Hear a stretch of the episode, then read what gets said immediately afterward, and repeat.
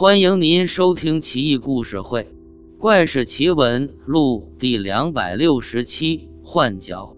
东晋元帝司马睿时，将这有一书香门第名门望族之后，名叫李甲。一天得了疾病暴亡，迷迷糊糊之间被索命鬼带到阴间司命天神处。司命天神很尽职尽责，拿出生死簿一看，惊呼。哎呦，抓错人了！李甲还有十几年阳寿未尽呢。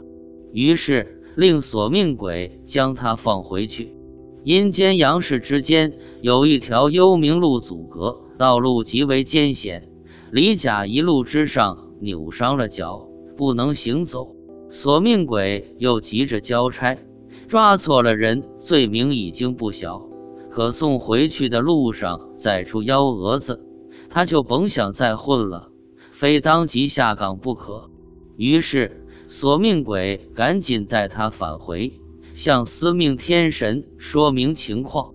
司命天神可就愁坏了，指着李甲鼻子叹息道：“眼看时辰就要过了，你再不返回阳间，不但必死无疑，而且没法投胎了。天帝要是查到这事，秉公办理的话。”我和索命鬼要吃不了兜着走，你呀，怎么这么娇贵？走幽冥路居然扭伤脚，这可咋整呢？你说。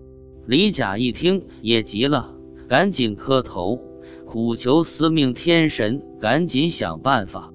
司命天神心生一计，笑道：“办法倒是有一个，刚才新抓来的一个叫康乙的。”阳寿已经作恶多端，要受碎剐之刑，这会还没动手呢。你不是脚坏了吗？我去跟行刑的刽子手说一声，把他的脚和你的脚换一换，不就行了吗？李甲无奈，只得跟着司命天神去刑场。到那儿一看，见康乙这人凶神恶煞，遍体黑毛。更令人难以容忍的是。他的脚奇臭无比，李甲是个很讲究的帅哥，要让他换上那么一双脚，简直比杀了他还难受。李甲坚决不肯同意。司命天神急了，我看你是敬酒不吃吃罚酒，我告诉你小子，弄错你这事，我是得受点处分，大不了被天庭停薪留职，闭门思过两年，表现得好。还能换个地方继续混，你可不一样，凡人一个烂命一条。要不是你祖上广积阴德，我才懒得搭理你呢。你不换脚可以，再过几个时辰，你可就不能还魂了。你本不该死，阴间自然没你的地，阳间你更见不得光，就只能求生不得，求死不能，在幽冥路上做个孤魂野鬼了。李甲吓得够呛，没办法，只得点点头答应，闭上眼睛，咬牙切齿的任由司命天神给他换了脚，而后看也不看，起身拔腿就跑。幽冥路上一溜烟，片刻之间就返回阳间，还阳了。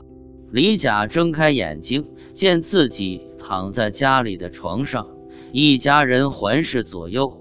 个个哭得像红眼兔子，他一阵欣慰，忽然低头看自己的脚，不禁暗自叫苦不迭。原以为刚才不过南柯一梦，现在一看，脚真的换了，不但跟自己的小腿不成比例，而且大脚片子肥厚敦实，肮脏无比，脚趾上还长着几撮黑毛，令人作呕。李甲痛不欲生。对家人说了情况，一家人都很惊骇。丫鬟端来洗脚水，李甲使劲搓洗，直到搓退了皮，还是觉得恶臭不已，不禁灰心泄气。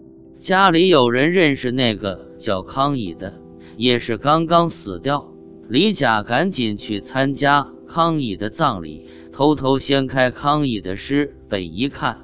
果真见自己的脚已经换在康乙的身上，虽然扭伤红肿，但无论怎么看都觉顺眼，伤心之下嚎啕大哭。康乙的家人还以为他是故交好友前来祭拜呢。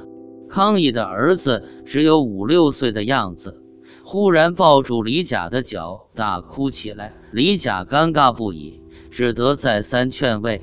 康乙一家人都不明所以，但李甲却心知肚明，匆匆离去。